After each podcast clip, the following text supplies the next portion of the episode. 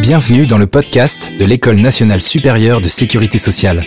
Le podcast qui vous accompagne pendant les différentes épreuves du concours d'entrée et vous donne les clés pour réussir votre admission en six étapes. Bonjour à toutes et à tous, je m'appelle Léa je suis élève de la 58e promotion, je suis externe, je viens de Sciences Po et je vais vous expliquer aujourd'hui comment réussir votre note de synthèse. Tout d'abord, la note de synthèse est un exercice pratique euh, qui vous sera utile dans toute votre vie professionnelle. Donc euh, gardez bien ça en tête car c'est un exercice beaucoup moins scolaire finalement que toutes les autres épreuves que vous pourrez passer.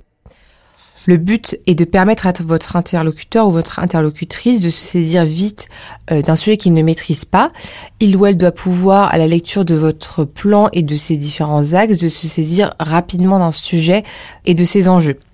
Pensez à bien vous mettre à la place de votre lecteur euh, quand vous rédigez une copie pour trouver les phrases les plus percutantes et les arguments les plus ciblés pour euh, la convaincre et lui permettre euh, d'appréhender au mieux le sujet.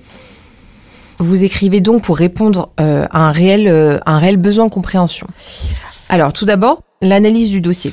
À mon sens, il est important de lire attentivement le sommaire des documents pour cibler les documents qui sont importants et laisser de côté ceux qui le sont moins. Par exemple, à mon sens, les articles de loi ou les articles de presse sont moins importants, donc vous pouvez vous contenter de ne lire que les titres. Dans l'analyse du dossier, il vous faut avoir l'œil et cibler les éléments importants que vous recherchez. Votre plan doit presque être avant de lire les documents, au moins les grandes parties, pour pouvoir véritablement aller chercher dans le sommaire et dans les documents les éléments dont vous avez besoin. Par exemple, si vous cherchez un chiffre clé pour votre introduction, il vous faut aller le chercher de manière ciblée dans les documents et ne pas faire une lecture exhaustive du dossier.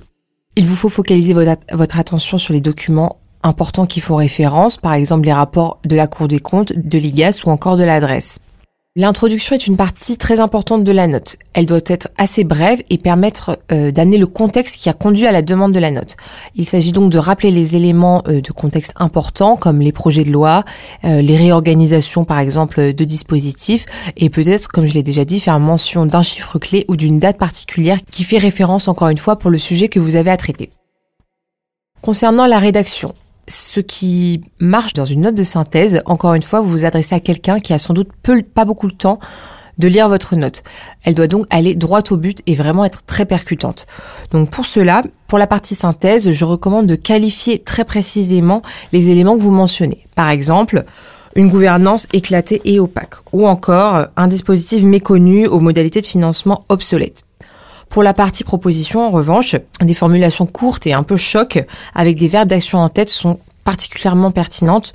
Par exemple, euh, garantir la pérennité du système ou encore consolider le pilotage du dispositif sont des formulations qui en général marchent bien.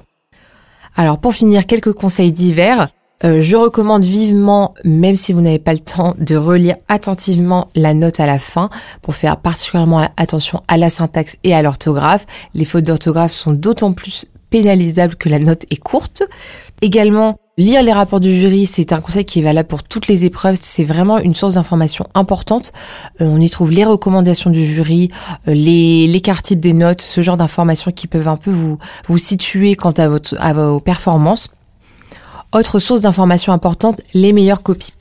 Je recommande de les lire, euh, de regarder particulièrement la structuration de l'introduction et de faire un petit peu une exégèse des copies si vous voulez, de regarder comment sont structurées les parties, de repérer les mots-clés et les titres.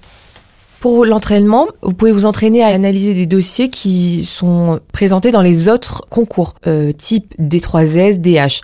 Euh, si vous n'avez pas le temps de rédiger une copie entière, vous pouvez également lire un sommaire de documents, essayer de cibler les documents importants, les chiffres clés et d'essayer de construire un plan presque sans avoir lu le dossier documentaire.